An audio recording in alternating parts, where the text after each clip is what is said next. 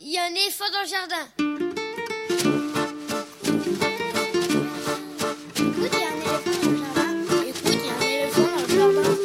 Hein? Bonjour, bonjour à toutes et à tous, Véronique Soulet au micro pour l'actualité culturelle des enfants petits et grands en Ile-de-France. Une émission pour tous les adultes qui n'ont pas oublié qu'ils ont d'abord été des enfants. Chaque semaine, écoute, il y a un éléphant dans le jardin, vous fait découvrir artistes, créateurs, initiatives, médiations qui offrent aux enfants de quoi nourrir leur imagination et leur curiosité, en tout cas, ce qui nous semble original, réussi, intéressant, avec des reportages, des chroniques, des interviews, des lectures, concoctées par les chroniqueurs et chroniqueuses de cette émission et moi-même. Aujourd'hui avec moi au fil de l'émission, Augustine et Ottilie ainsi qu'Elsa Gounod pour leur chronique littéraire, Yves Bouveret pour le cinéma d'animation et Lionel Chenaille pour sa lecture. On commence l'émission avec Augustine et Ottilie, nos deux ados bouquinophages, je ne sais pas si le mot existe, pour leur chronique le mercredi. C'est lecture, ce sera dans quelques instants. Thomas Cotto vient de publier le joli Au fil du conte, illustré par Frédéric Bertrand aux éditions du Pourquoi pas. Il répond aux questions de notre Du tac au tac, la rubrique mensuelle, réalisée en collaboration avec le site La Maromo. Ce sera dans une dizaine de minutes. Le film d'animation Le Peuple Loup du réalisateur Tom Moore, sorti en salle en début d'automne, est sorti en DVD et Blu-ray il y a quelques semaines. Alors j'en profite pour rediffuser son interview réalisée par Yves Bouvray en octobre dernier et ce sera dans une cinquantaine de minutes.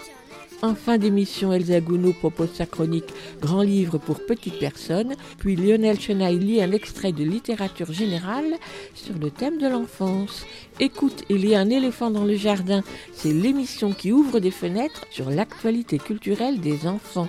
Nous sommes ensemble pour une heure et même davantage, et c'est sans embâche. Écoute, il y a un éléphant dans le jardin. eh. Il n'a pas chanté pour les enfants, il n'a pas non plus écrit de chansons sur l'enfance. Mais n'empêche, j'ai tout de même envie de commencer cette émission avec Arnaud. On l'écoute dans cette chanson qui évoque néanmoins à sa façon l'enfance. Je ne veux pas être grand.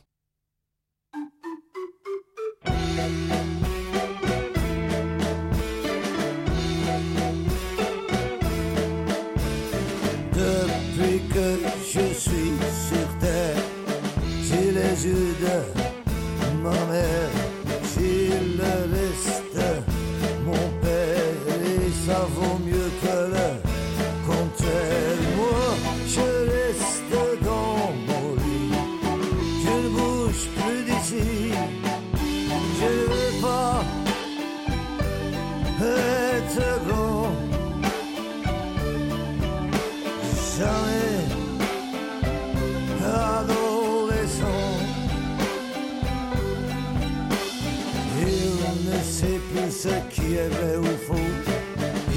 parler à Dieu pour être beau. Le soir, il regarde la télé. La télé dit la vérité. Moi, je reste dans mon lit. Je ne bouge plus d'ici.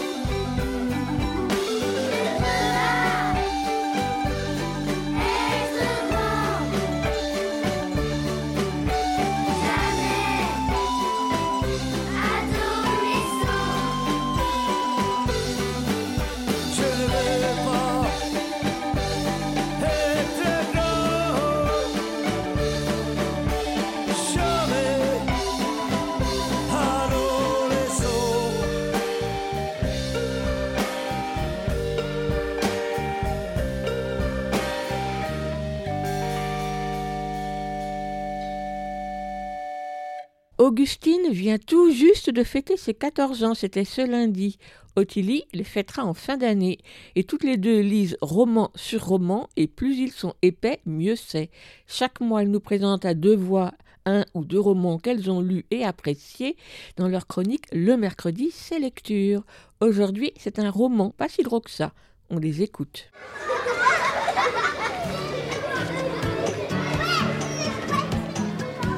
Le mercredi, c'est lecture. Attends, on recommence. Le mercredi, c'est lecture. Une chronique d'Augustine et d'Ottilie. Bonjour et bienvenue dans cette nouvelle chronique. Aujourd'hui, on va vous présenter euh, Deux fleurs en hiver, écrit par Delphine Pessin et édité chez Didier Jeunesse. Donc on va suivre deux personnes Capucine. et Violette. Euh, Capucine, c'est euh, une lycéenne qui va faire son stage en EHPAD. Et enfin, il y a quelque chose de mystérieux chez elle, c'est qu'elle elle change de perruque en fonction de son humeur. Donc euh, elle a des perruques de toutes les couleurs. Et Violette, c'est une vieille madame qui va rentrer dans la même EHPAD où donc Capucine va rentrer.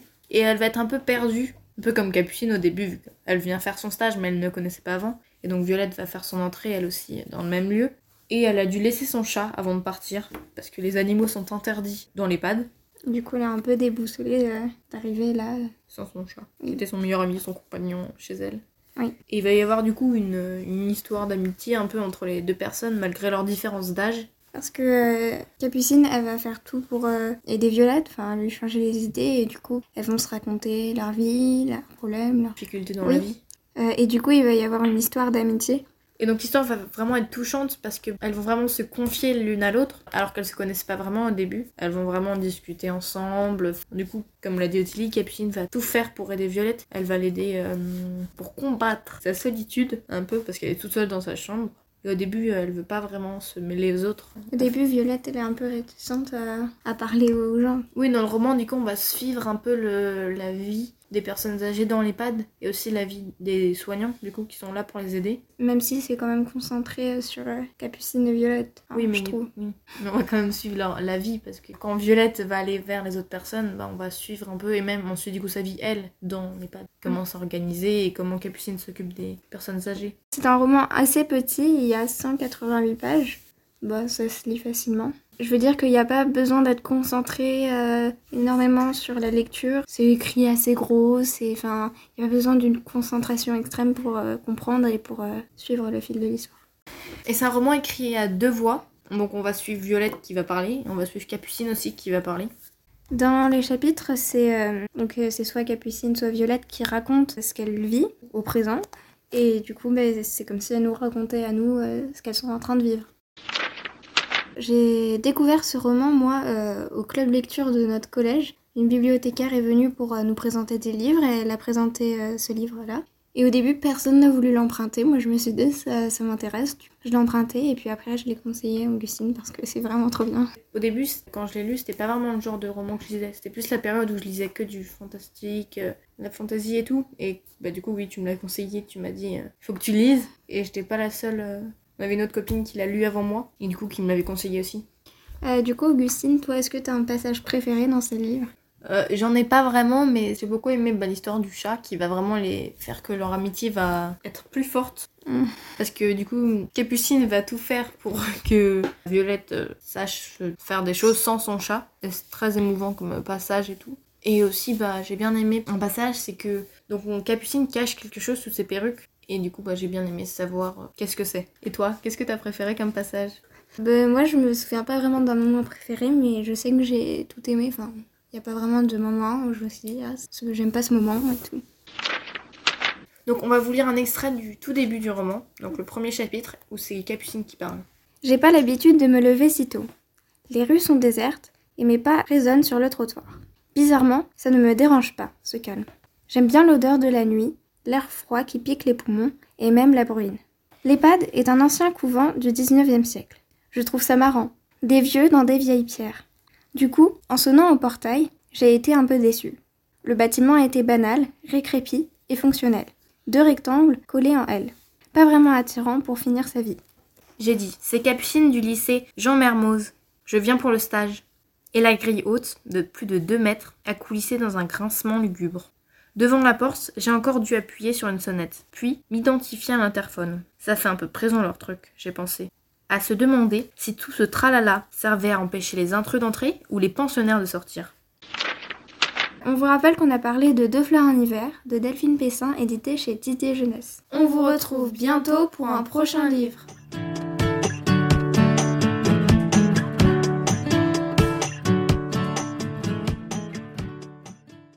Deux fleurs en hiver de Delphine Pessin, apparu chez Didier Jeunesse début 2020. Vous écoutez Aligre FM sur 93.1. Vous l'écoutez Aligre FM 80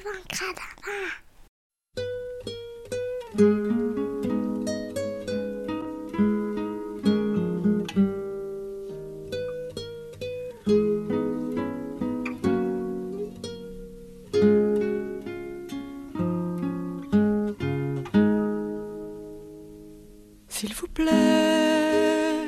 soyez comme le duvet, soyez comme la plume d'oie des oreillers d'autrefois. J'aimerais ne pas être portefeuille. S'il vous plaît, faites-vous léger. Moi, je ne peux plus bouger. Je vous ai porté vivant, je vous ai porté enfant. Dieu, comme vous étiez lourd, pesant votre poids d'amour. Je vous ai porté encore à l'heure de votre mort.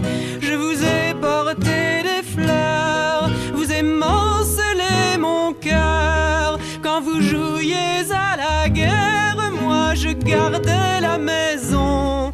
J'ai usé de mes prières les barreaux de vos prisons. Quand vous mouriez sous les bombes, je vous cherchais en hurlant. Me voilà comme une tombe et tout le malheur dedans.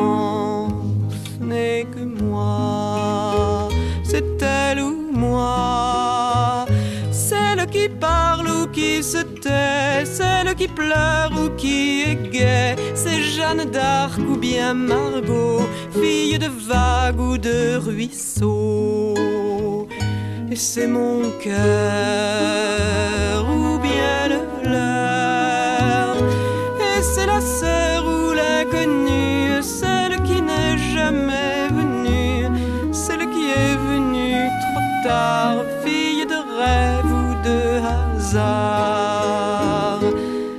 C'est ma mère ou la vôtre, une sorcière comme les autres. Il vous faut être comme le ruisseau, comme l'eau claire de l'étang qui reflète et qui attend. J'aurais bien laissé courir la chanson jusqu'à la fin tant je l'aime, mais c'est vrai qu'elle est longue, pas loin de 7 minutes. Anne Sylvestre, une sorcière comme les autres, enregistrée en 1975 sur un disque qui s'intitulait lui aussi Une sorcière comme les autres. Pourquoi cette chanson aujourd'hui? Parce que c'est sur un extrait de cette chanson, J'étais celle qui attend, mais je peux marcher devant, j'étais la bûche et le feu, l'incendie aussi je peux. C'est sur cet extrait inscrit en épigraphe que s'ouvre le petit livre de Thomas Scotto, Aux filles du conte, paru tout récemment aux éditions du Pourquoi pas. Aux filles du conte, c'est le livre de notre du tac au tac de ce mois-ci, la chronique audio réalisée en partenariat avec la Maromo le site sur la littérature de jeunesse animé par Gabriel Lucas. Autour d'un livre pour enfants paru récemment, apprécié par tous les deux, Gabriel lui interviewe par écrit l'une ou l'un des auteurs ou autrices, tandis que du côté audio, pour du tac au tac, je pose quelques questions pertinentes ou impertinentes, toujours les mêmes, à l'un ou l'autre créateur de ce livre. Et ces questions, ainsi que leurs réponses, sont comme une sorte d'invitation à entrer dans son petit monde de fabrication, d'inspiration et de création, découvrir les hauts et les bas qui mènent d'une idée de départ à la réalisation d'un livre pour les enfants. Aux filles du conte, c'est d'abord un très joli petit livre, à la fois sobre et précieux, au format étroit, tel un carnet d'une vingtaine de pages, d'un beau papier épais et mat, et relié par un fil rouge cousu à la machine. Sur la couverture, comme griffonné à la plume d'un geste rapide, qui se moque d'être propre et net, l'illustration de Frédéric Bertrand invite déjà à la poésie. Car Aux filles du conte, écrit par Thomas Cotto, est un texte poétique assez court, mais dans lequel chaque mot a son importance. Commençant par les mots J'étais une peur bleue, pour se terminer sur J'étais une peur bleue, mais je serai l'horizon rouge, une voix, une fille, témoigne, raconte, revient sur la place qui lui est faite dans les contes, le rôle auquel elle est assignée depuis toujours, sans s'apesantir, mais au contraire tout en légèreté, dans une écriture finement ciselée, c'est comme un long cri de colère tout en douceur. Au détour d'une phrase ou d'un mot, on y entend la voix de la princesse au petit pois, de la belle au bois dormant, de Cendrillon, la petite fille aux allumettes et de tant d'autres auxquels on a refusé d'être maîtresse de leur vie il est temps d'enfin hausser le ton. Ce superbe texte, ce long poème, s'adresse autant aux enfants, certes déjà un peu grands, qu'aux adultes. Il invite à réfléchir à la place donnée aux femmes et aux filles dans ces histoires qu'on raconte depuis si longtemps. Une invitation magnifiquement mise en image par l'apparente simplicité du trait de Frédéric Bertrand, d'abord uniquement bleu avant de faire peu à peu place au rouge, le bleu de la peur, le rouge de la colère. Ces petites filles griffonnées à la plume semblent bien se ficher d'être jolies, au contraire, taches d'encre, salissures, traces parsèment ces images, plus symboliques qu'illustratives, les rendant ainsi très émouvantes. Voilà donc un petit livre à glisser dans son sac pour ne pas hésiter à le lire autour de soi et ainsi entamer le dialogue. Aux filles du conte de Thomas Cotto, illustré par Frédéric Bertrand, publié en mars par les éditions du Pourquoi pas, coûte 10 euros. Et avant de retrouver Thomas Cotto et ses réponses à nos questions habituelles du tac au tac, j'ai d'abord eu envie de lui poser quelques questions à propos de Aux filles du conte. Micro. Thomas Cotto, j'aurais bien aimé que vous me présentiez comment est né Aux filles du conte. Alors, Aux filles du conte, c'est assez original, c'est-à-dire que c'est né d'images d'un illustrateur, mais pas de l'illustratrice qui est au final Frédéric Bertrand, d'un illustrateur qui s'appelle Nicolas Lacombe, qui m'avait proposé des objets de contes de fées pour euh, réécrire le petit chaperon rouge. Toutes ces images étaient rouges, en tout cas. Et moi, c'est vrai, j'avais dit non à l'époque parce que le petit chaperon rouge, je venais de lire ce magnifique album de Régis Lejean et de Henri Meunier qui s'appelle Cœur de bois. Et je m'étais dit, je crois qu'on n'aura jamais rien fait d'aussi beau qui parle du petit chaperon rouge que ce livre-là. Mais en revanche, il y a une phrase qui m'était venue à ces images, c'était Je suis une peur bleue. Tout était rouge et c'est ça qui m'est venu. Et je me dis, ah, si j'ai cette phrase-là qui me vient, c'est que ça m'inspire quand même. En fait, le texte est né d'autres images qui au final ne, sont pas là, mais pour lequel j'ai écrit finalement un autre texte qui sortira euh, en décembre prochain. Voilà, donc c'est né là et puis ensuite euh, on a essayé de le proposer beaucoup puis ça n'a jamais été pris. Voilà, et je connais vraiment beaucoup, beaucoup les éditions du Pourquoi pas, et surtout ses éditrices et ses éditeurs, ils sont nombreux. C'est une maison d'édition associative, alors il y a Alain Claude et Annick Antoniazzi qui chapotent, mais ils sont beaucoup à choisir. Et un soir, je, je leur lis. J'étais avec eux et je leur dis, oh tiens, j'aimerais bien vous lire, euh, voilà. Et puis c'est des éditeurs qui me font confiance et, sauf que là, ils m'ont dit, bah, il est pour nous, ce texte-là. Il est pour nous. J'en ai parlé à l'illustrateur d'origine et puis on a décidé d'un commun accord que c'était possible de, de, se séparer sur ce projet-là. Et c'est comme ça qu'il est né. Et puis il est né surtout de mon envie de trouver une voix euh, féminine, enfin une voix de fille, une voix de fille de papier, une voix de fille d'histoire. C'est Anne Sylvestre justement qui avait utilisé un jour cette expression de dire, euh, je crois qu'elle avait dit ça, qu'elle, mes enfants de papier. Et j'avais adoré cette, euh, je sais plus si c'est dans une chanson. Et je me dis, mais oui, oui, il y a ces filles d'histoire qui ont été euh, en plus imaginées par des hommes, sous la plume des hommes, et qui vivent bon sang pas des super choses. On les traite vraiment mal. Et voilà, j'avais très envie d'en parler. Comment vous présenteriez aux filles du conte? Ben, au fil du compte, ça devient, en plus dans la collection dans laquelle les éditions du Pourquoi pas l'abritent, ça devient, je dirais, un manifeste poétique. Et j'aime cette idée du, du, petit manifeste, justement, quelque chose qu'on pourrait brandir. Euh, ouais, je dirais ça, un manifeste poétique. C'est une allégorie, hein, on n'est vraiment pas sur une histoire. Alors on est sur ce que j'aime dans mes recherches d'écriture, c'est-à-dire euh, d'essayer euh, de raconter quand même beaucoup de choses en très peu de mots. Ça, j'ai été à bonne école parce qu'il y a beaucoup d'autres autrices et auteurs qui euh, m'ont prouvé que c'était possible. Je convoque dans ce texte-là, en fait, finalement, énormément de contes mais qui sont dissimulés, qui sont plus ou moins cachés. On les voit, on les voit pas, euh, mais il y a quand même la princesse au petit pois, mais il y a quand même Boucle d'or et les trois ours, Blanche Neige. Il y a quand même Barbe bleue, enfin tout. Même la petite sirène qui s'y cache sur une phrase j'ai convoqué un peu toutes ces figures féminines, un peu comme dans la chanson de, de, Juliette, la rime féminine, mais pour essayer de, oui, de dire une colère, de dire une injustice et de dire euh, un engagement assez viscéral Alors justement, le texte, il est écrit à la première personne, c'est un je, donc c'est un homme qui écrit, vous venez de le dire. Est-ce que ce jeu était naturel dès le départ? Oui, oui, il est très naturel. Alors c'est moi qui l'écris, mais c'est un jeu féminin dans le texte, bien sûr. Oui, oui, il est très naturel et souvent ça étonne les enfants, même d'ailleurs. J'ai des personnages garçons, j'ai des personnages filles. D'ailleurs, dans les derniers livres, finalement, énormément de filles mais parce que j'avais euh, à mes tout débuts quasiment que des garçons. Sauf que quand on, c'est des enfants qui m'ont dit mais il y a que des garçons dans tes histoires. Alors c'était pas vrai, il y avait aussi des filles, mais en personnage principal ou principaux, c'était c'était principalement des garçons. Sauf que je leur faisais remarquer à chaque fois que mes garçons principaux n'étaient pas justement des archétypes de garçons. C'était des garçons euh, bah, malgré tout qui me ressemblent. Je crois qu'on écrit avec le matériau qu'on a. Hein. Et moi, je me suis jamais bagarré. J'aime pas la violence. J'ai toujours été plutôt dans ma chambre que sur un terrain de foot. J'ai réfléchi, etc. Je me posais des questions et, j'ai pleuré beaucoup. Et mes garçons d'histoire, ils sont comme ça. Sauf que j'ai quand même entendu que j'avais pas beaucoup de filles dans mes histoires. Du coup, de fait, le jeu féminin me vient vraiment naturellement parce que, alors peut-être très naïvement, je le trouve pas si différent du jeu garçon que j'utilise. En fait. Mais ça aurait pu être un elle, comme ça pourrait être un il pour les garçons. Ça aurait pu, mais là, ça faisait une voix d'homme, en fait, si ça avait été un elle.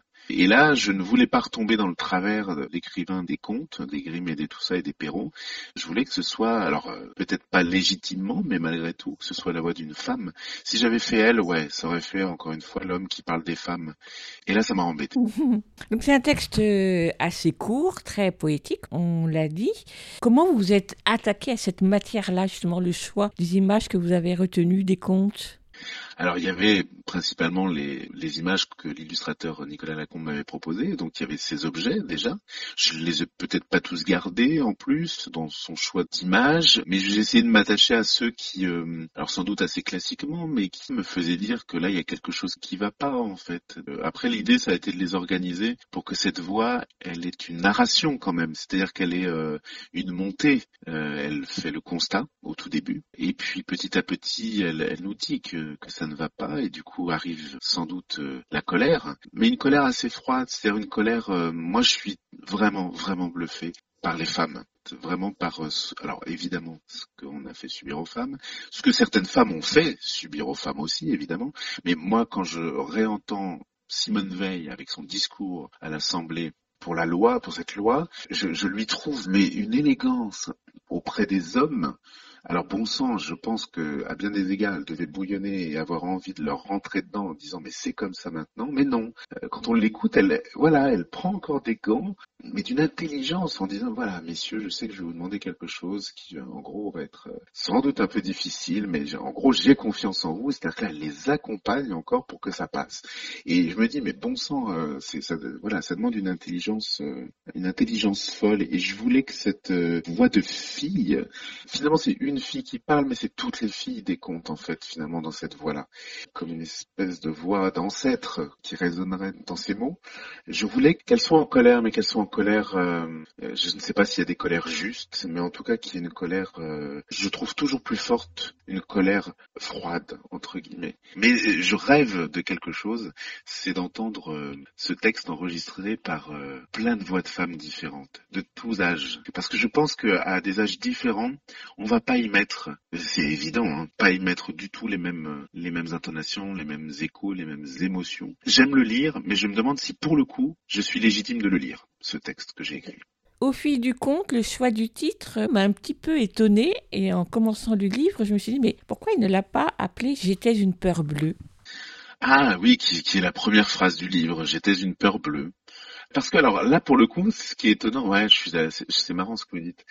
Enfin, c'est marrant, c'est euh, hyper important. C'est-à-dire que finalement, le titre, il n'est pas la voix. Il pour, on remarque si, il pourrait ne pas être la, la, voix de cette fille. Ça pourrait être moi qui m'adresse aux filles du conte. Et en fait, finalement, c'est peut-être quand même cette voix de fille qui s'adresse à, à, toutes les autres.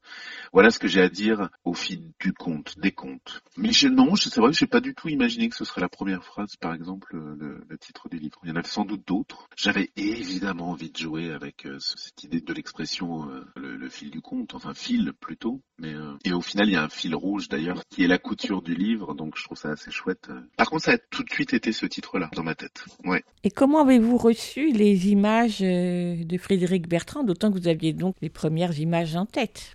J'aime énormément le travail de Frédéric Bertrand. Alors, les éditions du Pourquoi pas ont donc cette habitude de travailler euh, et de proposer un premier projet finalement à, à, des étudiants et des étudiantes. Là, il y a une euh, étudiante qui s'y est collée, mais c'est pas qu'elle n'a pas réussi. Je trouverais pas le bon mot pour l'expliquer, mais bref, ça n'a pas convaincu. Et au final, l'éditeur a pensé le proposer à Frédéric Bertrand, qui elle-même est prof à l'ESAL d'Épinal. Donc, c'est vrai qu'elle n'est plus étudiante, Frédéric Bertrand, mais euh, comme elle est prof, voilà, on triche un peu. Et puis surtout, euh, je suis ravi, ravi, parce que je trouve que son petit trait, il y a une, une, délicatesse, mais une délicatesse qui est d'une force, je trouve, euh, ouais, impressionnante. Et puis il y a un petit côté, euh, ces filles, elles sont un petit peu, euh, comment dire, un petit peu, c'est pas propre entre guillemets. Elles sont un petit peu froissées, elles sont un petit peu, euh, elles sont déjà toutes petites justement. Il y a parfois une joie qui s'en dégage, et puis parfois justement une colère. Non, j'aime vraiment beaucoup. Je les ai accueillis très très joyeusement, mais avec une grande confiance là pour le coup. Le livre, vous l'avez déjà évoqué, c'est un livre absolument superbe, autant par l'objet lui-même que par le choix du papier, par la mise en page, par ce fil rouge euh, qui effectivement est très symbolique. C'est un, un, vrai cadeau des éditions euh, du Pourquoi pas. C'est vraiment, vraiment ce que j'aime chez cet éditeur, c'est que ce sont des éditrices et des éditeurs qui vont jusqu'au bout et jusqu'au dernier moment. C'est-à-dire que, euh, ok, il y a un moment, il faut, faut s'arrêter et il faut que le livre parte en impression, mais le matin même, Alain Claude, par exemple, peut encore m'appeler pour me dire, euh, la virgule, là, t'es sûr que tu veux la laisser? On se pose la question de savoir si cette virgule, là, et moi, ça me fascine. Parce que euh, il y a un côté jusqu'au boutiste qui, pour une maison comme ça, qui est très engagée, hein, qui a des avec la Ligue de l'enseignement et qui fait du coup des livres euh, qui ont des valeurs, qui ont vraiment de l'engagement. Je fais chez eux, je crois, on en est peut-être au huitième livre, je ne sais plus, je, fais chez eux des choses, je crois foncièrement que je pourrais pas faire ailleurs. Oui, oui, c'est un beau cadeau, le format est beau, le papier est travaillé, il y a tout, tout, tout, ouais. Vous pouvez représenter les éditions du Pourquoi pas? Je vais parler principalement d'Alain Claude et, de Annick Antoniazzi, qui sont ceux avec qui euh, j'ai le plus de contacts. Ils sont à la base euh, directeurs et directrices d'école, mais il y a très longtemps, ils sont maintenant retraités en fait. Ils étaient directeurs d'école à Contrexéville. Ensuite, ils ont créé le Salon du Livre de Contrexéville. C'est là aussi où, où beaucoup d'illustrateurs, d'autrices, d'auteurs les ont rencontrés. Et après, euh, Alain Claude a été le président de la Ligue de l'enseignement des Vosges, la Fédération des Vosges. Et assez naturellement, ils ont eu envie de créer euh, cette maison d'édition. Sauf que dans l'équipe, ils sont, euh, oui, je, je dis peut-être une douzaine et peut-être je me trompe, ils sont peut-être plus nombreux, qui ont voix au chapitre, vraiment. C'est-à-dire que tout le monde lit. Alors euh, certains sont plus à l'aise avec l'illustration, certains sont plus à l'aise avec les textes, mais chaque projet est discuté, vraiment. Et surtout, personne n'est salarié dans cette maison d'édition. On est avec des retraités bénévoles et ça change quand même sacrément la donne. Hein. Et il euh, y a une graphiste, il faut absolument qu'on parle d'Anne Motion, qui est, qui est la graphiste. Ah ben non, mais parce que là, pour ce livre-là, par exemple, elle a fait un travail extraordinaire. Et là aussi, c'est quelqu'un, Anne, qui est très engagée, qui a un regard euh, hyper aiguisé sur la place du texte, etc. Alors, est-ce que c'est elle, par exemple, qui a choisi le format de ce livre, tout en hauteur? Peut-être, il faudrait qu'on leur demande, mais le format existait déjà parce qu'ils ont déjà publié dans cette collection-là un autre titre qui euh, est un titre de Claude Clément, qui a déjà existé aux éditions Cyros, si je ne me trompe pas. C'était le, le mot sans qui rien n'existe. Sauf que le précédent était sur un papier beaucoup plus léger, euh, avec un, un, calque transparent sur la couverture, beaucoup plus fragile en fait aussi. Et tout ça, on a, moi j'en ai discuté avec Alain Claude, avec Annick, bien sûr, avec tout le monde. Et là aussi, ouais, ils sont super à l'écoute. J'ai eu la chance qu'ils acceptent de baisser le prix du livre. Il est à 10 euros au lieu de 12 l'autre. Incroyable. Oui, oui, c'est fou. Euh, Aucun éditeur le fait, ça. Au contraire, on augmente. Mais parce qu'ils savent aussi ce qu'ils veulent pour le livre. J'ai vraiment une admiration pour ce qu'ils font, vraiment. Prends Thomas Scotto, vous dites que Au fil du conte s'inscrit dans la collection Le Manifeste poétique, mais ce n'est pas marqué sur le livre. Non, c'est vrai. Je crois que parce que du coup, il y a pour l'instant que deux titres et on tâtonne. Non, c'est pas marqué du tout sur le livre. Je l'ai vu passer ici ou là et puis on en a parlé. Moi, c'est vrai que je trouve, j'aurais presque aimé qu'il soit encore, d'ailleurs, en parlant du prix du livre, encore moins cher, un peu à la manière de Matin Brun, par exemple, de Pavlov. C'est vrai que c'était quand même euh, ce petit Matin Brun qui a fait quand même tellement d'émules et je trouve que hum, moi, j'ai très envie que ce livre-là, il passe de main en main, qu'il soit euh, offert. Le format le permet, mais c'est pas marqué. Effectivement, c'est pas marqué, c'est un manifeste. Ils ont des collections où les choses sont marquées. Ils ont une collection de livres euh, qui abordent l'écologie et la collection s'appelle Pourquoi pas la Terre. Ils ont une collection qui s'appelle Faire société. Donc il y a vraiment des choses estampillées. Là, peut-être c'est ce genre de livre, je pense, dans une maison d'édition aussi qui est un peu dans des collections euh, à part.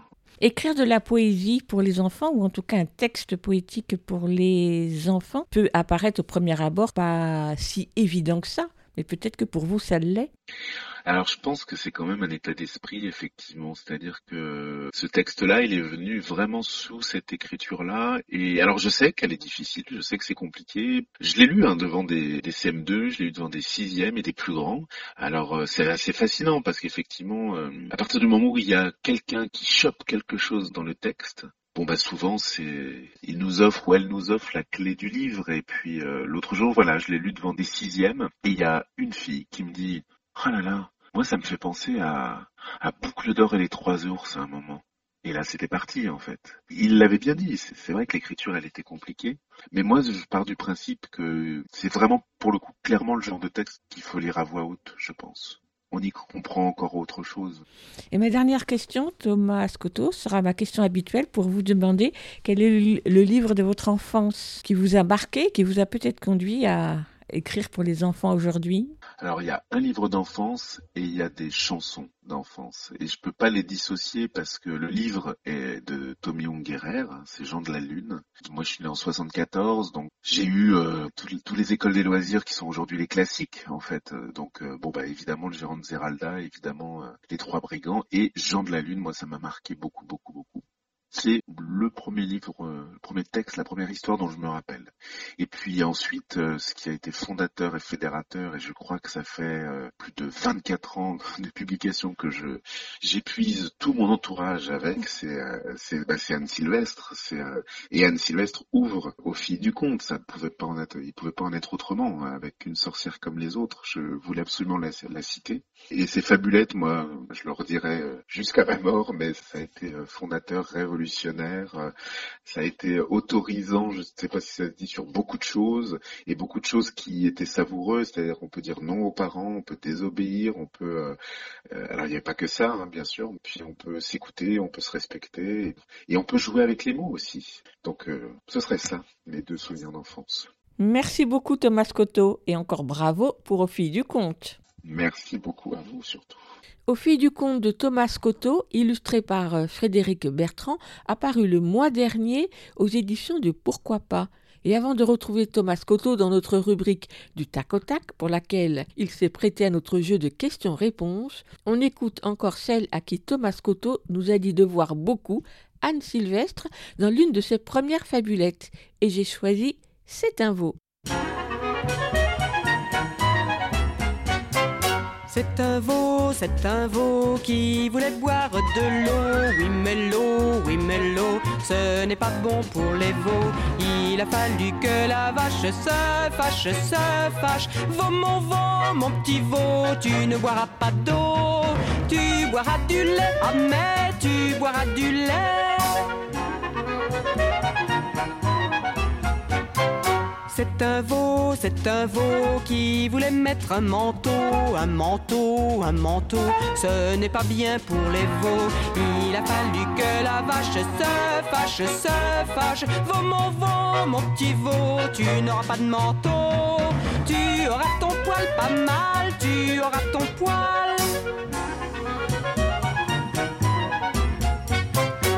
C'est un veau, c'est un veau qui voulait faire du bateau, mais le bateau, mais le bateau, c'est dangereux pour les veaux.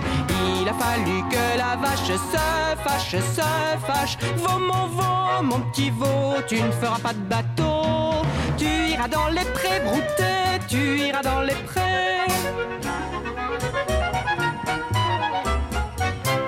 C'est un veau, c'est un veau qui voulait jouer du piano, mais le piano, mais le piano, c'est difficile pour les veaux. Il a fallu que la vache se fâche, se fâche. Veau, mon veau, mon petit veau, tu ne joueras pas de piano, mais tu meugleras comme moi, mais tu meugleras.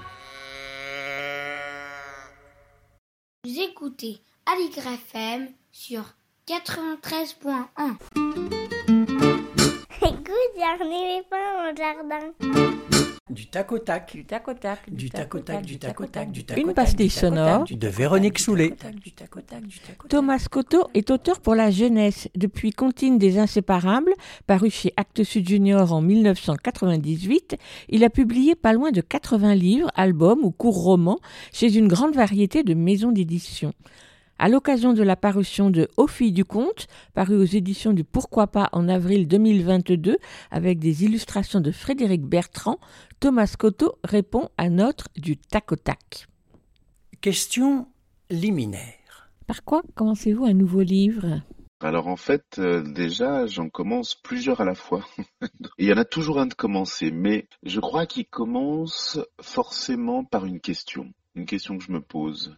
Question d'adulte, mais comme finalement j'ai l'impression que nos questions d'adultes, ce sont encore des questions d'enfants, plus ou moins à creuser. Puis je pense que ça commence forcément par une question, ou alors un étonnement, évidemment, ou une colère, une émotion. Quoi qu'il arrive, c'est une émotion aussi. hein. Question prétentieuse. Quel est le livre dont vous êtes le plus fier? C'est dur. Très honnêtement, en plus et très sincèrement, j'ai pas forcément euh, véritablement une fierté euh, propre pour un livre. Alors, il y a quand même ce, ce rendez-vous n'importe où qui était paru aux éditions de Thierry Magnier il y a quelques années et que Mhm. Thierry Magnier a abandonné et que du coup, j'ai eu suffisamment de manque de ce livre-là pour le refaire avec l'illustratrice sans éditeur, le Mhm. réimprimer nous-mêmes. C'est pas mon préféré, mais pour aller jusque là, je me dis que celui-ci vraiment c'est un livre pour moi qui est une carte d'identité en fait. Question impertinente. Quel est votre livre le plus raté? Alors, je vais me défiler, c'est que je pense que s'il est raté, c'est parce que euh, c'est un livre forcément qui n'aura pas eu l'alchimie totale entre le texte, l'illustration et l'édition. Et il y en a quelques-uns, des fois, qui nous arrivent encore un peu euh, sans avoir été consultés, et je trouve ça vraiment dommage. Alors, est-ce qu'ils sont ratés? Je sais pas, parce que finalement, parfois, ils plaisent aux enfants. Mais moi, je sais qu'il y a cette petite tristesse de n'avoir pas pu euh, accompagner. Question poussive. Qu'est-ce qui vous pose le plus de difficultés quand vous faites un livre? Alors, euh, la difficulté, ce qui me pose le plus de difficultés, c'est la discipline, c'est-à-dire de déjà me tenir à écrire. Parce que moi, si on me propose d'aller boire un verre en terrasse ou de regarder un film euh, au cinéma, je pense que je vais choisir ça, alors que j'ai plein d'amis, autrices ou auteurs, qui arrivent à, pendant un mois, à écrire, écrire, écrire. Bon, après, je crois que j'ai adapté mon écriture à mon nomadisme, donc euh, c'est aussi pour ça que j'écris des choses courtes, en fait, je pense aussi. Question compliquée. Quel livre vous a donné du fil à retordre? Il y a celui qui s'appelle Ma tempête de neige chez Actes Sud euh, Junior, qui est dans la collection des D'une seule voix que dirigeait Jeanne Benhammer. Je pense que celui-ci, euh, comme c'est l'histoire d'un garçon, d'un jeune homme plutôt de 19 ans qui va être papa, j'y ai vraiment glissé un peu toutes mes émotions euh, personnelles. J'ai été papa à 21 ans, donc c'est pas tout à fait la même chose, mais celui-là, il a fait appel à beaucoup d'émotions, alors très joyeuses en fait, hein, mais je crois que je voulais vraiment pas me tromper dessus. Question artistique. Choisissez-vous les illustrateurs ou les illustratrices de vos livres? Oui, oui, j'ai cette possibilité-là. Après, ça dépend aussi avec quel éditeur. C'est-à-dire que les éditions du Pourquoi pas, par exemple, eux euh, ont l'habitude de travailler avec des étudiants et des étudiantes de l'école de l'image d'Épinal, les Altes. Et du coup, c'est toujours un premier projet, en fait. Un étudiant qui est encore à l'école ou qui vient d'en sortir. Donc ceux-là, je les connais pas, par exemple. Mais je fais confiance. Question artistique. Quelle qualité attendez-vous d'un illustrateur ou d'une illustratrice avec qui vous faites un livre? Alors déjà que évidemment il ne soit pas illustratif et que du coup il raconte son histoire à lui ou à elle aussi. Enfin l'album, pour moi c'est le format idéal du livre, qu'il soit adulte ou jeunesse, parce que justement l'album jeunesse peut plaire à l'adulte et quand euh, il y a cette alchimie du texte, de l'image, du format du livre, du papier, de tout, bah je trouve ça fait un livre. Donc j'attends ça de l'illustrateur ou de l'illustratrice, c'est que euh, il raconte aussi sa propre histoire euh, dans les images quoi. Question technique. Un mot que vous n'utilisez jamais. Ah, il y a des mots que je déteste. Il y a des mots que je n'utilise pas. Je sais pas, le mot pantoufle, par exemple. Pour pantoufle de verre à la limite, mais le mot pantoufle, je sais pas pourquoi. C'est un mot que j'aime pas tellement. Et puis après, ça va être tout ce qui aurait un rapport peut-être avec euh, tout ce qui est genre les, mains moites ou quelque chose comme ça, ou la transpiration. Et j'ai un ami donc Gilles Abier, avec qui on a fait un trio avec Cathy Itac. Comme il sait pertinemment que je n'aime pas ces mots-là, eh ben il s'amuse exactement à les mettre lui dans ses histoires. Donc du coup je les découvre et ça me fait toujours rire. Question concrète. Quel est le mot que vous aimez bien utiliser? Alors, il y a un mot que je mets dans tous mes livres. Alors, euh, peut-être à quelques exceptions près hein, quand même. C'est le chiffre 6. C'est un chiffre que j'aime énormément. Bon, c'est aussi ma date de naissance, tout bêtement. Et il y a sinon le mot labyrinthe que j'aime énormément, par exemple. Question incongrue. Une gaffe, un raté, une engueulade à propos de l'un de vos livres? oui, bah oui, bah avec Monsieur Manier par exemple, quand même, je me suis bien, oui, oui, oui, oui. Après, et à propos de ce rendez-vous n'importe où qu'il a abandonné, parce qu'en fait c'est arrivé un moment avec Actes Sud et tout ça, ils ont voulu faire un peu comme à l'école des loisirs, là, faire les livres en souple. Alors moins cher, très bien, mais ça a abandonné l'album, le format album en dur. Et ce rendez-vous n'importe où, j'ai dit non. Je crois que c'est la première fois de ma vie que j'ai dit non à un éditeur. Et la sentence a été assez terrible pour un livre qui continue à se vendre en plus. Thierry m'a dit bah, ah tu veux pas qu'il soit en petit souple? Ben écoute c'est pas grave il va disparaître. Et il a vraiment disparu. Mais bon avec 24 ans de livres c'est sûr qu'il y en a plein qui disparaissent. Il y a au final plus de livres disparus que de livres vivants entre guillemets. Question étonnée. Une déconvenue ou au contraire une heureuse surprise à propos de l'un ou plusieurs de vos livres traduits à l'étranger? Ah, la vraie belle surprise. Alors, comme on est beaucoup à être traduit en coréen, ça, ça fait toujours plaisir, mais c'est pas tant là. C'est euh, un album qui était paru chez Actes Sud Junior, illustré par Olivier Talek, et qui s'appelle Jérôme Parker. Il a été traduit à, New York, et j'ai trouvé ça super parce que, en fait, dans cette histoire-là, un petit garçon qui dit qu'il aime un autre petit garçon, et avec le verbe aimer en français, c'était tout à fait euh, pratique parce qu'on aime aussi bien d'amour ou d'amitié. Enfin, le verbe aimer, il sert un petit peu à tout, alors que là-bas, ils sont obligés de choisir. Et ils ont choisi aimer d'amour. Et j'ai trouvé ça chouette parce que je pense qu'ils auraient pu tout à fait se défiler, en fait. Question insupportable. Censure et autocensure, quelle différence faites-vous? Bon, la censure, j'ai pas eu l'impression d'en souffrir, mais je crois pas être euh, dans la littérature jeunesse celui qui pourrait être le plus subversif, etc. Donc, je pense pas qu'on ait eu besoin. Alors, en même temps, oui et non. Bah, ce Jérôme Parker, ce garçon qui aime un autre garçon, il a été quand même refusé plusieurs fois avant de trouver Actes Sud. Et puis un autre qui s'appelle Une guerre pour moi, qui a été publié euh, au 400 coups et qui est illustré par Barou, qui est sorti en 2015, mais que j'avais écrit dix ans avant, qui n'a jamais trouvé d'éditeur. C'est un petit garçon qui est tellement d'admiration de son grand frère, qui décidé de faire un groupe pour la guerre qu'il veut, lui, il veut absolument en être. Mais les armes de son frère sont tellement trop lourdes qu'il n'arrive pas à les porter. Il est catastrophé. Il se dit mais qu'est-ce que je fais s'il n'y a pas de guerre pour moi? Et là, effectivement, au bout de je sais pas combien de refus, c'est pas que c'est une histoire de censure, mais quand même, euh, ce qu'on me renvoyait, c'était euh, oui, non, non, mais là, c'est beaucoup trop triste pour les enfants. Donc, je pense que ça joue sur une forme de censure, mais voilà. Après, personnellement, je me censure dans le sens où je sais que surtout que je ne sais pas parler de tout, en fait, et puis que je veux pas euh, faire un livre de plus. J'ai tellement peur d'être didactique dans une histoire que je préfère ne pas la faire plutôt que ça fasse un livre médicament, quoi, par exemple. Question rebattue. Entre album et roman, où vous sentez-vous le plus à l'aise? Peut-être quand même dans l'album, parce que moins je peux mettre de mots, alors c'est pas par fainéantise, mais moins je pourrais mettre de mots, plus je vais être content en fait. Par exemple, ce que je fais beaucoup euh, quand je suis dans les classes, quand on fait un peu d'écriture euh, avec les enfants dans la classe, moi j'essaie de leur faire écrire euh, pas grand chose, mais que ce soit la plus belle chose, la chose la plus importante qu'on puisse dire. Et forcément, une seule phrase, ben, elle vient pas forcément et pas toujours comme ça en claquant des doigts, donc il faut la travailler puis la retravailler. Pas trop la retravailler non plus, parce que sinon, à trop la travailler, on peut en perdre l'essence. Alors les albums pour ça, oh, je trouve ça et puis de d'écrire en sachant que l'image va aussi euh, raconter, ou au contraire dérouter, ou au contraire euh, emmener ailleurs, ça, ça me plaît beaucoup. J'aime l'album. Question piège. À quoi sert une éditrice ou un éditeur? Ah ben moi, c'est vraiment quelqu'un d'important pour moi. Après, un jour, j'ai rencontré euh, les éditions Gallmeister, là, en adulte, et je l'ai écouté parler. Il a dit une chose que je n'avais pas percutée à l'époque, et qui pour moi est lumineuse, c'est-à-dire que hum, cet éditeur-là a dit, mais moi, de toute façon, je, je ne suis qu'un lecteur. C'est pas parce qu'une histoire ne me plaît pas qu'elle n'est pas bonne. Sauf que quand on est auteur, on est euh, quand même euh, mine de rien un peu infantilisé, bien souvent, et c'est bien de l'entendre en fait. En revanche, moi j'ai énormément besoin des éditeurs et des éditrices, ça c'est sûr et certain, parce que euh, j'ai des tics de langage, parce que euh, je suis très capable de faire des magnifiques ellipses et à ne pas vouloir trop en dire, ben, des fois j'en dis pas assez. Après ce travail-là finalement d'édition, on le fait aussi entre nous, autrices-auteurs. hein. Moi je fais lire à, des amis, euh, à Cathy Tac, à Gilles Habier, mes amis là, et on fait déjà finalement ce premier travail d'édition en fait. Je trouve que bien souvent quand même, il y a une espèce de part de mystère. euh, on ne va pas tout dire, euh, on ne te dira pas tout. Non mais on a pensé à quelqu'un pour l'illustration. Alors ça, ça marche quand c'est pas moi qui ai choisi, mais on va pas te le dire tout de suite. C'est un métier économique. J'oublie pas que le livre est un produit, un objet qui doit se vendre. Sauf que moi, j'y pense pas au tout début en fait quand j'écris qu'il doit se vendre. J'y pense pas vraiment en fait. Ça aussi, l'éditeur me l'apporte. Mais euh, j'aimerais bien que ça se fasse beaucoup plus en communication. Je trouve qu'il y en a beaucoup qui ne communiquent pas. Question insolite. À quoi sert une maison d'édition? Ah ben elle sert à abriter, elle a, c'est un toit, c'est un toit pour nos livres. Alors euh, on espère toujours qu'ils feront, euh, ils feront de notre livre. euh, ben voilà, moi c'est au fil du compte, pour moi c'est un, c'est un vrai cadeau.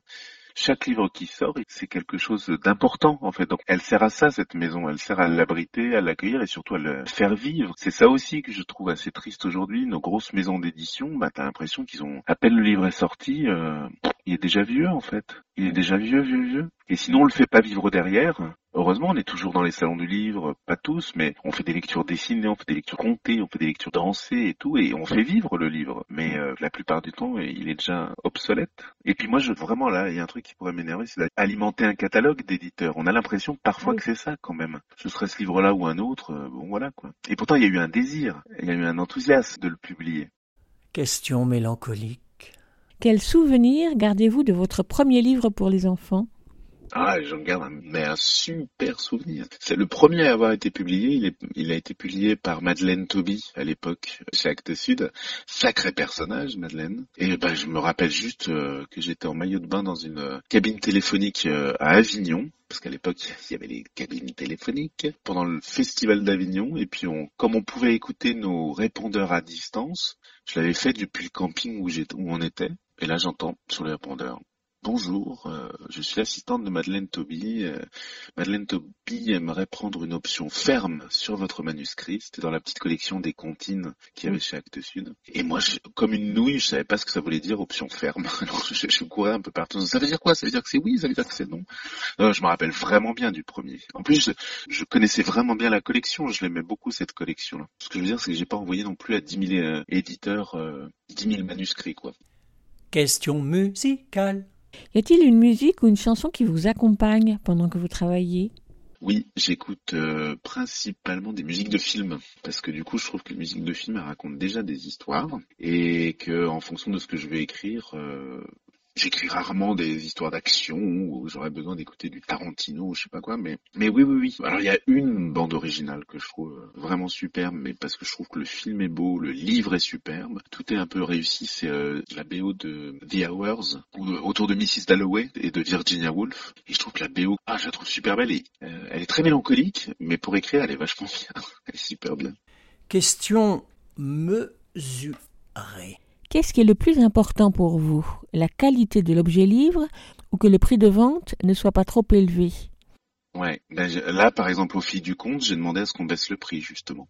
Il aurait dû être à 12 euros. Et c'est là où c'est chouette avec les éditions du Pourquoi pas. Par exemple, là, ils ont entendu. Elle m'a dit, oui, oui, on peut le faire, on peut le faire. Alors, je pense qu'en descendant à 10 euros, eux, ils doivent pas gagner grand chose. Mais eux, c'est pas que c'est pas leur souci premier, évidemment. Parce que chez eux, un livre vendu permet d'en faire un autre, entre guillemets. Euh, C'est vraiment une économie comme ça, au plus juste. Et au plus, surtout, au plus raisonnable. Donc, euh, oui, oui, le prix m'importe énormément. Ouais. Question tendre. Qu'est-ce qui vous enthousiasme le plus dans ce que vous faites aujourd'hui? Je crois que c'est c'est rencontrer. Alors en rencontrer de plein de manières différentes. Euh, J'arrive pas à me blaser pour l'instant encore des rencontres en classe parce que quoi qu'il arrive, euh, elles sont multiples et puis voilà, c'est plus euh, aujourd'hui juste le question-réponse des enfants, tu gagnes combien. Euh, ce qui m'enthousiasme le plus, je crois que c'est de porter euh, le livre jusqu'au bout. Euh, par exemple, par des lectures dessinées. Vraiment, la lecture à voix haute, je crois que c'est ce qui me grise le plus aujourd'hui. Parce que j'ai l'impression que hum, on touche là aussi au- évidemment aux non-lecteurs, mais c'est pas parce qu'on est le non-lecteur qu'on n'aime pas écouter des histoires. Et puis, encore une fois, peu importe l'âge, moi je suis persuadé et je veux que chacun de mes textes ait une musique propre. Je suis pas mélomane, mais je sais que je travaille l'écriture à voix haute pour ça, pour la musique. Du coup, la lecture à voix haute, ça emmène l'histoire euh, énormément plus loin. Ça marche à tous les coups, hein. Question nostalgique. Quel est le livre que vous relisiez sans cesse quand vous étiez enfant? Euh, ah, je pense que c'était Jean de la Lune de Tommy Ungerer. Je pense que c'est celui-là parce que c'est le premier dont je me rappelle. Donc je l'ai dû le lire plusieurs fois. J'imagine bien, si je me rappelle bien, qu'il y avait un Roald Dahl aussi. Et puis il y a dû y avoir aussi euh, Le Petit Prince. Et puis, mais Jean de la Lune, euh, pas mal quand même. Hein. Question littéraire. À quel moment avez-vous commencé à aimer lire? Bah, je crois que c'était à partir du moment où on m'a raconté des histoires. Moi, j'ai eu vraiment la chance, hein, c'est que mes parents, enfin ma mère m'a raconté vachement d'histoires. Elle, elle s'en rappelle absolument pas, mais euh, elle m'avait même enregistré euh, à l'époque des histoires euh, sur des cassettes. Alors c'était même pas du militantisme, hein, elle me lisait du Walt Disney, elle me lisait euh, tout ce qui lui tombait sous, sous la main. Elle m'a fait écouter Anne Sylvestre. Si ma mère m'avait pas fait écouter les Fabulettes, euh, mais comme elle m'a fait écouter aussi euh, aussi bien Chantal Goya ou tout ça, mais pourquoi moi j'ai pris les Fabulettes comme quelque chose de révolutionnaire et que ça a bouleversé ma vie euh, d'enfant et d'adulte, j'en sais rien. Mais ça vient de là, hein. c'est sûr que ça vient de là. Donc j'aime lire depuis ce moment-là et j'aime les histoires racontées depuis ce moment-là, c'est sûr. Question épatante. Quel livre, quel auteur aimeriez-vous faire découvrir aux enfants? Ah, mais je le fais souvent en plus, ça. Par exemple, il y a un texte de Joe Osland qui s'appelle Petite, qui est ressorti aux éditions du Pourquoi pas, qui raconte euh, cette petite fille, enfin une histoire vraie en plus, hein, cette petite fille qui lui demande euh, quelle lettre de l'alphabet elle préfère. Ben, cette histoire-là, je sais que je la lis énormément à voix haute, euh, à la fois quand je rencontre des enfants, à la fois quand je suis en formation euh, avec des enseignants. Ouais, ce texte-là, mais il y en a plein d'autres. Hein. Une question sérieuse. À quel moment avez-vous su que vous feriez ce que vous faites aujourd'hui? Ah, bah, je, je sais pas.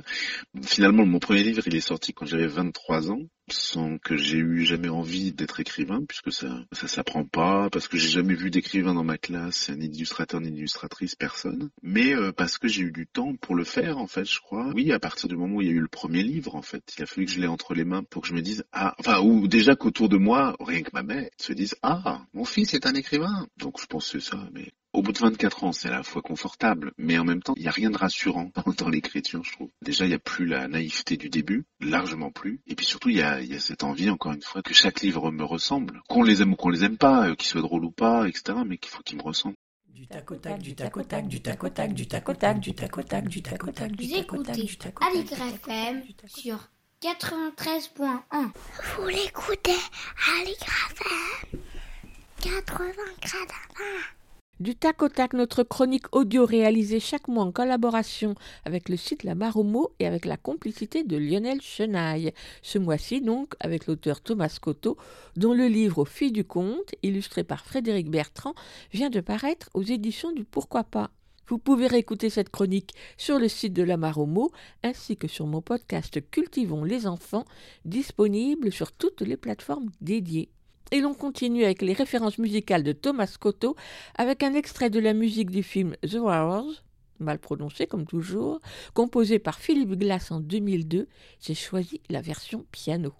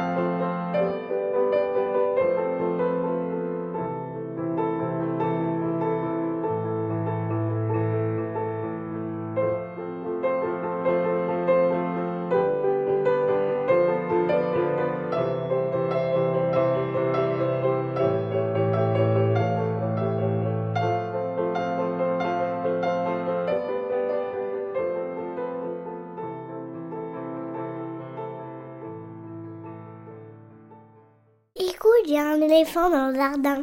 En octobre dernier sortait sur les écrans le film d'animation Le Peuple Loup, réalisé par Tom Moore et Ross Stewart, un film qui se déroule au XVIIe siècle, au nord de l'Irlande, qui vit des temps troublés avec l'Angleterre. Robin, une jeune fille anglaise de 11 ans, aide son père à chasser la meute de loups. Mais un jour, lors d'une battue en forêt, Robin rencontre Meb, petite fille le jour, louve la nuit. Désormais pour Robin, ayant rejoint elle aussi le peuple des loups, la menace ne vient plus des loups mais vient des hommes. Ensemble, elles vont partager des aventures, des actes de bravoure et surtout s'apprivoiser l'une l'autre alors qu'elles sont si différentes. À la sortie du film en salle, Yves Bouvray, le spécialiste cinéma de cette émission, avait interviewé Tom Moore lors de sa venue à Paris pour le lancement du film en avant-première. Il y a quelques semaines, Le Peuple des loups est sorti sous format DVD et Blu-ray. Alors, pour l'occasion, je vous propose d'écouter ou de réécouter un court extrait de cette interview après la bande-annonce du film. La traduction de l'interview a été assurée par Noémie Potret et par Kenza Bénis. Loup, loup, chasse-le de nos terres. Les forêts sont peuplées de loups. C'est ma mission de les tuer, pas la tienne. Oui, mais allons chasser ensemble Les loups, les ours, même les dragons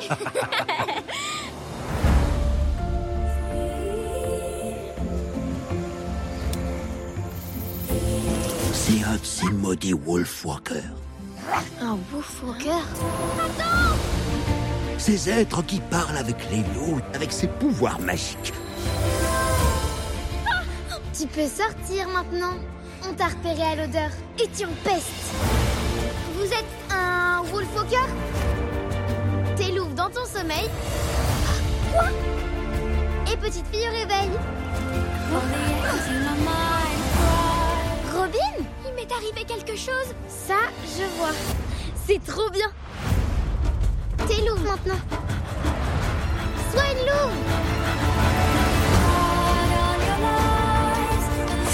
La forêt rétrécit chaque jour. Des loups, ce ne sont que des bêtes. Cette nuit, nous mettrons un terme à tout ça. J'ai promis à ta mère de veiller sur toi.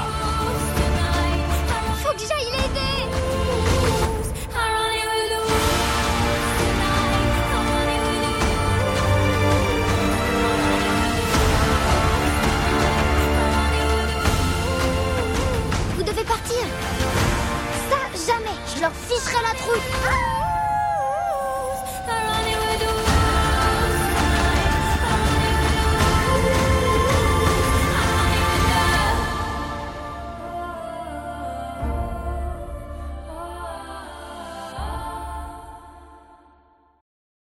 D'abord, est-ce que tu veux nous dire quelques mots pour présenter le film? Comment est-ce que tu présenterais le film à un public qui n'a pas encore euh, vu? It's a film about, C'est uh, un film two sur deux filles qui sont uh, meilleures amies, mais le problème problem c'est que l'une d'elles est la fille d'un chasseur de hunter, et l'autre est une louve. En that's gros, c'est ça l'histoire. Ouais, Maeve and Robin. Uh, Maeve and Robin are Elles sont two les deux sides of a faces coin. du- Robin même is problème. from England Robin and est uh, her father is part et of the army fait that's partie uh, de l'armée controlling Ireland. And Maeve is part of the Maeve fait old partie people of Ireland, like the pagans. And uh, so comme she and her mother are wolfwalkers. Et these elle- people elle et who, sa mère sont des wolfwalkers, become des personnes qui And deviennent Robin des starts to loups à la realize nuit. that that's Et Robin commence à is réaliser too, que ce qu'elle est aussi one of the people that want et to qu'elle kill n'est the pas wolves. une de ces personnes qui veulent tuer les loups. Et ça se passe en 1650. Ouais, ouais, ouais, the 17th century, uh, 1650. It 17e was a special siècle, time in Ireland 1650. C'est un moment important en Kilkenny, Irlande parce qu'on dit qu'à cette époque, en Kilkenny Kilkenny, d'où je viens, c'est la capitale and so it irlandaise. was really Et important for c'était the impor- English to c'était completely important pour les control Anglais the d'avoir capital, le and contrôle so sur la that's where they- capitale. they, um, were C'est really à cette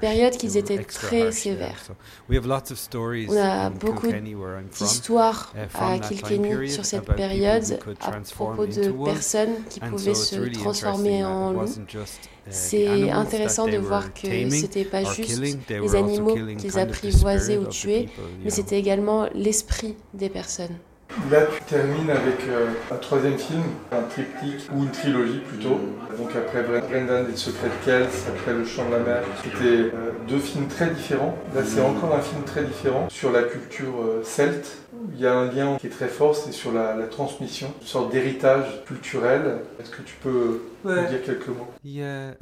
Pour moi, ce qui connecte ces films ensemble, c'est certains thèmes comme la jeunesse, la nature et le fait qu'ils parlent du folklore irlandais et de la culture irlandaise. Euh, j'espère qu'ils sont universels, qu'ils parlent à tout le monde et qu'ils abordent des choses qu'on expérimente tous. Ils vont bien ensemble, mais c'est plus une trilogie spirituelle qu'une trilogie narrative. C'est quelque chose qui nous a vraiment euh, stupéfait, qu'on a vraiment adoré dans ton film, bah, au-delà de la dimension graphique, de la technique et du renouvellement de, cette intelligence artistique euh, que tu as c'est le renouvellement dans le scénario, dans l'écriture, mm-hmm. Mm-hmm. sur les, archétypes. Il y a deux types d'archétypes. D'abord peut-être euh, sur les deux héroïnes, où il y a les deux d'une même pièce. Comme Yeah, like Gilgamesh, kind of, you know. Oui, comme Gilgamesh, yeah, c'est quelque chose de classique en mythologie, que lorsque quelqu'un rencontre son miroir, et je pense que c'est également fréquent en amitié, en, irlandais on dit Amankara, qui veut dire euh, amami, et quand rencontre une personne comme ça, même si d'apparence on est très différent, on reconnaît quelque chose de nous en eux. Donc oui, c'est un peu différent. C'est bien d'avoir deux protagonistes féminines et ce fut un, réel défi. C'est quelque chose qui nous a fait trébucher pendant le développement du film, mais je pense que c'est important pour de nombreuses personnes, notamment des jeunes femmes, des petites filles. Elles aiment voir une histoire en lien avec l'amitié et pas forcément sur leur rapport aux hommes aussi cette dimension euh, très forte de ces deux héroïnes, qui sont aussi des héroïnes parfois dans les scénarios, il y a souvent euh, des stéréotypes où euh, le garçon est comme ça, la fille est en robe, etc. Euh, et là, tu bouleverses aussi cette dimension parce que les deux ont des caractères absolument extraordinaires très forts, brave. Elles, elles sont courageuses, elles ont envie d'être curieuses, elles ont envie d'aller vers les autres, de découvrir et la façon dont elles s'apprivoisent je pense que c'est très bien. J'ai une nièce qui est très inspirée par Maeve. Après avoir lu Le Peuple Loup, elle ne voulait plus porter de ses chaussures ni ses chaussettes. Elle voulait être une Wolfwalker et être une sauvageur. Robin, même si elle vient d'un milieu où elle n'est pas encouragée à être courageuse, elle je pense que c'est une histoire pour beaucoup de jeunes filles. Elles veulent aller à l'encontre des restrictions sociétales et celles de leurs parents, même si leurs parents tiennent à elles. Peut-être qu'ils essayent de trop les protéger et ne leur donnent pas l'espace dont elles ont besoin. Je pense que beaucoup de jeunes femmes s'identifient à ça. Une autre dimension qui est très forte dans le film, c'est cette dimension, comme tu parles dans ce nœud un peu d'histoire mm. long entre l'Irlande et l'Angleterre, et la façon où justement euh, c'est très libre dans ces deux personnages. Elles sont sœurs, yeah. elles sont ensemble. Il y a une dimension euh, très très belle de ce côté universel. Je pense que c'est rempli d'espoir. Nous avons une petite Anglaise comme personnage principal, et même après toute cette histoire entre l'Angleterre et l'Irlande. Je suis originaire du nord de l'Irlande, donc j'en sais beaucoup sur le sujet. Mais c'est très important de montrer qu'elles sont amies. Elles sont âmes amies, même si l'une d'elles est anglaise et l'autre irlandaise. Et je pense qu'aujourd'hui, nous avons beaucoup de problèmes avec les personnes qui pensent au fait que l'autre soit différent et qui ne peuvent pas être amis. On montre deux filles de deux milieux différents qui devraient être ennemies, mais qui arrivent à être amies. Je pense que c'est optimiste.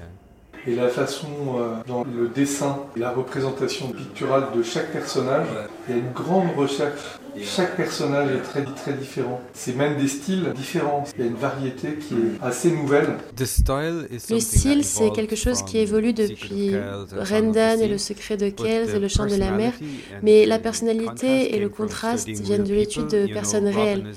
Robin s'inspire beaucoup de ma femme quand elle était petite et Maeve s'inspire de la fille du producteur Paul Young qui lui ressemble beaucoup. Il y a également des voix.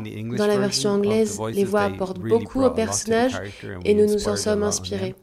Nous avons essayé de mettre ça en place et ce n'est pas juste les formes ou les formes dont ils bougent, mais c'est également comment nous les dessinons.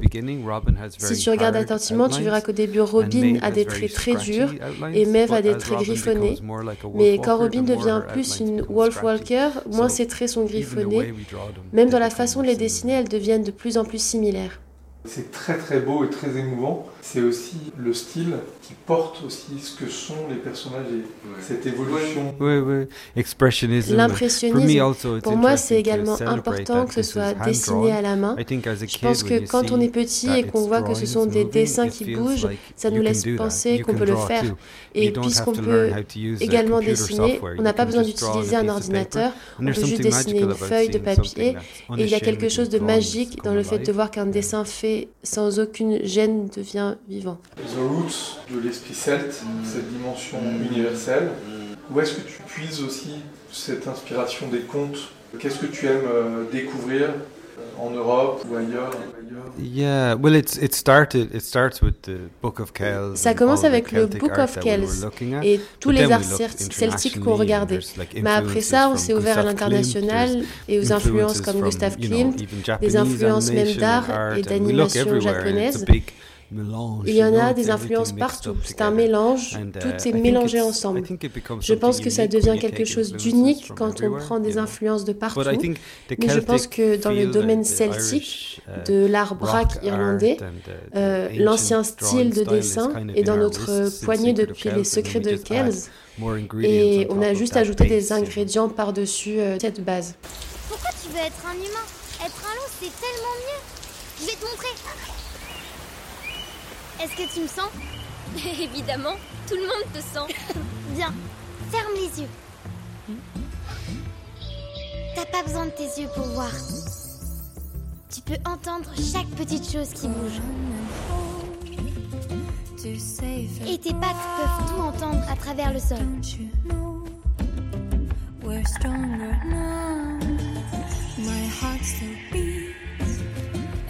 Et maintenant t'as quatre jambes, enfin quatre pattes. Tu peux courir très très vite et bondir très très haut.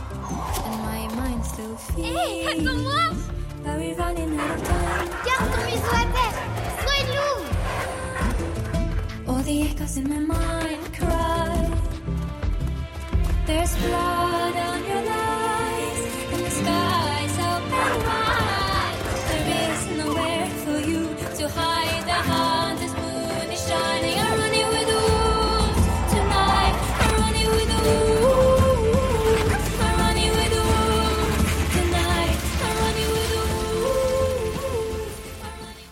C'était donc la rediffusion d'un extrait de l'interview par Yves Bouvray du réalisateur Tom Moore lors de sa venue à Paris en octobre dernier pour la sortie sur les écrans de son film d'animation Le Peuple Loup qui vient de sortir en DVD et Blu-ray. Vous écoutez Aligre FM sur 93.1. Pendant les vacances, on chante pour les enfants au théâtre Clavel dans le 19e arrondissement de Paris. Cette semaine et jusqu'à samedi, c'est le groupe Rikiki et son spectacle Vivre heureux dans un pull qui gratte. Et la semaine prochaine, ce sera au tour de Minibus pour son spectacle de chansons Balle à fond. Pour les deux spectacles, c'est du lundi au vendredi à 14h30 et le samedi à 15h. Et tout de suite, on écoute La salade de nature par le groupe Minibus. Le CD Bal à fond est sorti l'année dernière chez Victory Music.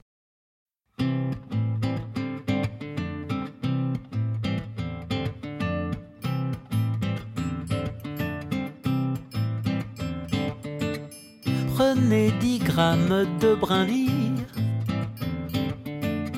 versez-les dans un saladier, épluchez-les puis ajoutez un arbuste avec ses racines. Mélangez-les avec du miel et un petit morceau de ciel fouetté avec de la peinture. Vive la salade, vive la salade de nature. Faites fondre quelques cailloux, parfumés avec de la menthe, des pattes d'araignée croquantes et et deux, trois plumes de hibou. Mettez au frais sur un nuage, mais faites attention à l'orage. Versez de doigts de jus de mûre, vive la salade, vive la salade de nature.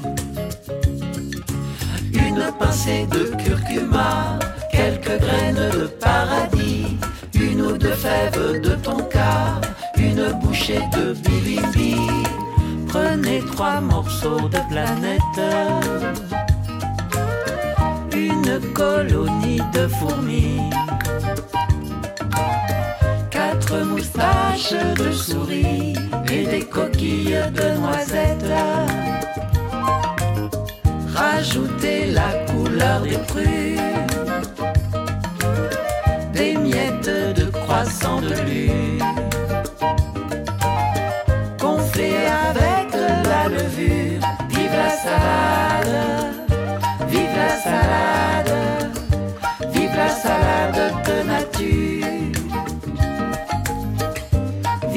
salade, vive la salade, vive la salade de nature.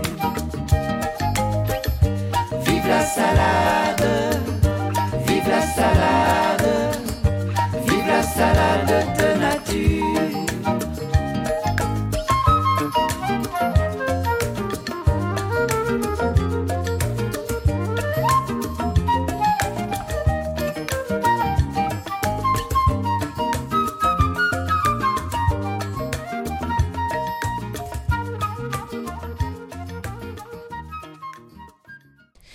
Elsa Gounod est libraire spécialisée jeunesse et chaque semaine elle farfouille dans les rayons nouveautés de sa librairie pour nous proposer un livre pour enfants, un album, un roman ou une BD. C'est selon dans sa chronique Grand livre pour petites personnes. Cette semaine, c'est un album, on l'écoute. Grand livre pour petites personnes par Elsa Gounod, libraire à Paris. Bonjour, aujourd'hui je vais vous parler de l'album Les Frères Zli d'Alex Cousseau et Annelise Boutin, paru récemment aux éditions Les Fourmis Rouges. Je parle régulièrement ici de livres des éditions Les Fourmis Rouges pour les découvertes de nouveaux auteurs et illustrateurs qu'elles me permettent régulièrement avec joie. Mais leur catalogue est aussi l'occasion de retrouver des auteurs et illustrateurs que j'aime déjà et de redécouvrir toujours leur travail.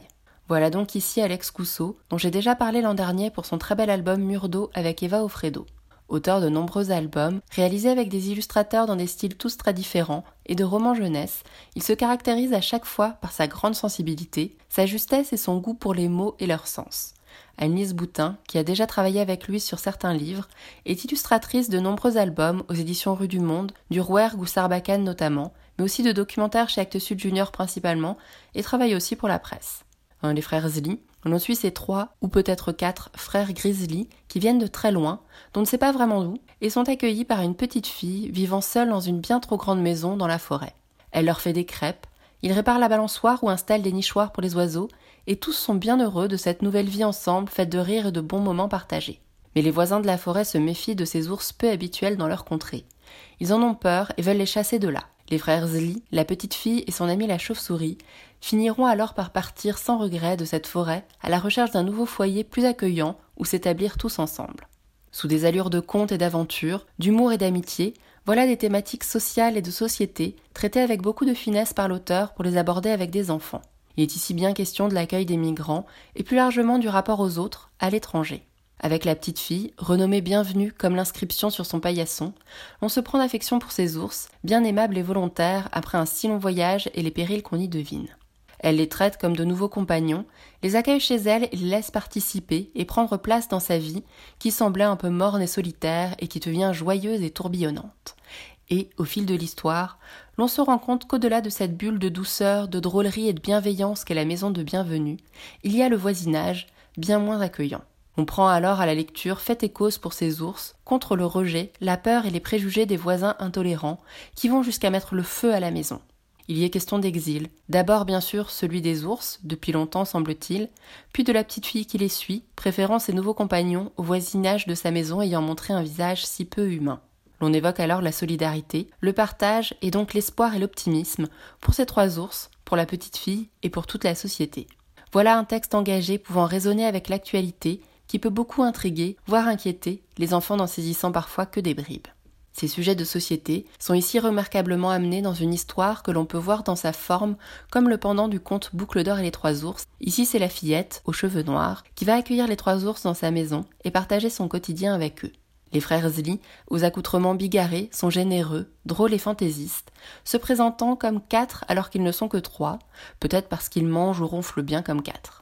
Avec ses personnages hauts en couleur, Alex Cousseau reprend le rythme du conte avec une narration fluide, drôle et très musicale et de nombreux rebondissements et épreuves dans ce texte fait pour être déclamé à voix haute. Des répétitions rythment le récit, comme une sorte de ritournelle où les trois ours répondent tour à tour à presque tout, oui, non et peut-être. Tout cela donne un ton léger, presque sautillant, où l'on se retrouve à certaines pages confrontées à leur dure réalité. Dans cet album, l'on n'est pas dans le tragique, l'on rit beaucoup de la complicité des facéties des ours et de la petite fille, même si la tristesse point au contact de l'extérieur de cette maison enchantée et des voisins malveillants. Les personnages sont représentés en ours, cela permettant aux enfants lecteurs de mettre une certaine distance avec la réalité et les humains. L'on n'est pas dans le documentaire sur l'exil, mais bien dans une histoire pouvant permettre, si on le souhaite, d'aborder le sujet. Malgré cela, beaucoup d'espièglerie, de joie et de tendresse se dégagent de cette lecture. Voilà une façon d'aborder le thème sans pathos et sous couvert d'une histoire que l'on se plaît à raconter, ce qui ne rend le sous-texte que plus saisissant. Ce décalage met alors encore plus en lumière l'absurdité de la réaction des voisins. Il s'agit d'aborder simplement des questions de société avec tant de finesse que de délicatesse. Beaucoup d'espoir peut se dégager dans cette lecture, aussi nécessaire, vibrante que très amusante pour petits écrans. Les illustrations d'Anis Boutin portent et complètent à merveille le texte de cet album. Elles sont très détaillées, aux contours fins, avec des décors foisonnants et réjouissants de la nature et de l'intérieur de la maison. Les couleurs sont franches et tranchées, pas toujours réalistes, ce qui donne une nature luxuriante et fantaisiste. Les fonds de couleurs des doubles pages se détachent des cadres, renforçant un certain aspect suranné ou hors du temps. On peut penser visuellement à certains illustrateurs russes du début du XXe siècle, travaillant autour de contes et légendes dans une forme de naïveté totalement réjouissante. À noter la fabrication et notamment la couverture très réussie avec un vernis sélectif du plus bel effet et un typogramme du titre où les lettres de Zli sont aussi poilues que les trois ours. J'espère vous avoir donné envie de découvrir cet album que je conseille à partir de 5 ans, Les Frères Zli d'Alex Cousseau et Annelise Boutin aux éditions Les Fourmis Rouges au prix de 17 euros. Moi, j'espère revoir prochainement ces deux auteurs travailler ensemble, tant leur collaboration ici est intéressante. Merci Elsa pour cette histoire qui résonne avec notre actualité dans Les Frères Zli d'Alex Cousseau et Anis Boutin. Un album à découvrir de visu dans toute bonne librairie. Écoute, il y a un éléphant dans le jardin. Eh. Bonjour Lionel. Bonjour. On termine l'émission avec la lecture d'un extrait de littérature générale. Est-ce qu'aujourd'hui c'est un roman récent? Euh, oui, c'est assez récent. Il est sorti il y a deux ans, je crois, tout au moins, tout du moins, pardon, en France. Euh, il s'agit de Betty. Betty, c'est carrément un best-seller, on va dire. Roman de Tiffany McDaniel. Et donc, euh, je vais vous lire le tout début du roman, c'est même le prologue. Et donc, pour les gens qui ne l'auraient pas encore lu, je vais vous lire les, les quelques phrases que Tiffany McDaniel met en exergue de son roman. Pour présenter le livre, ce sera mieux que le résumé que j'aurais pu faire. Ma mère Betty est née le 12 février 1954 à Ozark, dans l'Arkansas, fille d'une femme aussi saisissante qu'un rêve et d'un père cherokee qui fabriquait son propre alcool de contrebande et créait ses propres mythes. Avec ses onze frères et sœurs, ma mère a grandi dans les contreforts des Appalaches de l'Ohio. Ce livre est à la fois une danse, un chant et un éclat de lune, mais par-dessus tout, l'histoire qu'il raconte est et restera à jamais celle de la petite indienne. Donc, ça, le tout début de Betty de Tiffany McDaniel. On t'écoute.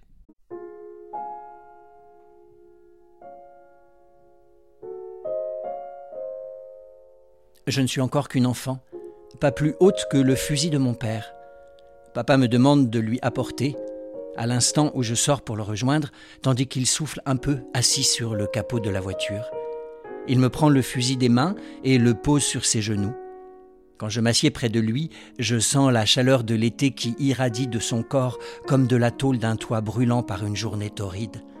Cela ne me gêne pas que les pépins de tomates, provenant du déjeuner qu'il a pris dans le jardin, tombent de son menton pour atterrir sur mon bras. Les graines minuscules restent collées sur ma peau et y forment un relief, comme du braille sur une feuille. Mon cœur est en verre, dit-il en roulant une cigarette. Mon cœur est en verre et tu vois, Betty, si jamais je devais te perdre, il se briserait, et la douleur serait si forte que l'éternité ne suffirait pas pour l'apaiser. Je plonge la main dans sa blague à tabac et je malaxe les feuilles sèches, les frottant séparément comme si chacune était un animal à part entière, vivant et se glissant entre les extrémités de mes doigts. Dis, papa, c'est comment un cœur en verre? Je lui pose la question parce que je sens que la réponse sera encore plus extraordinaire que tout ce que je peux imaginer. C'est un morceau de verre creux en forme de cœur. Sa voix donne l'impression de s'élever par-dessus les collines qui nous entourent. Et le verre, il est rouge, pas? Aussi rouge que la robe que tu portes en ce moment même, Betty. Mais comment tu peux avoir un morceau de verre dans ton corps? Il est accroché avec une jolie petite ficelle. Et à l'intérieur du verre, il y a l'oiseau que Dieu a pris tout là-haut au paradis. Pourquoi il a mis un oiseau dedans? Pour qu'il y ait toujours un petit morceau de paradis dans notre cœur.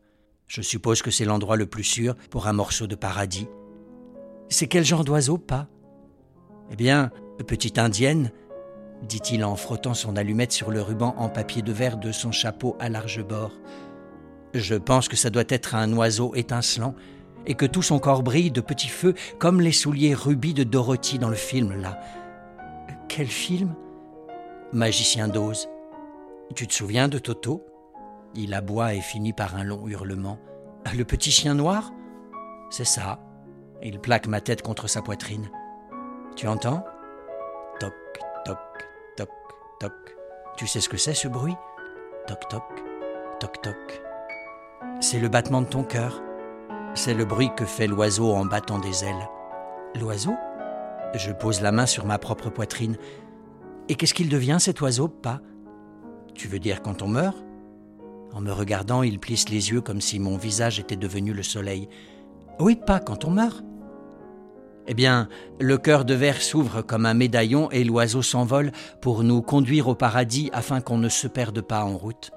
Tu sais, c'est très facile de se perdre quand on va dans un endroit où on n'est jamais allé avant.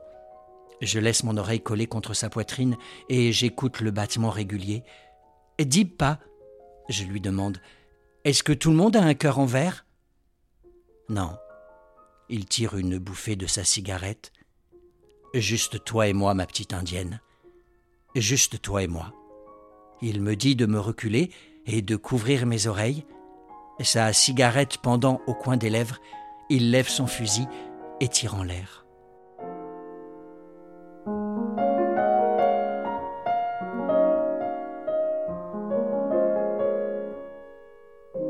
Tu nous redis le titre de ce roman? Ça s'appelle Betty, c'est un roman de Tiffany McDaniel qui est paru en 2020 aux éditions Gallmeister avec une traduction de François Hoppe. À la semaine prochaine Lionel. À la semaine prochaine.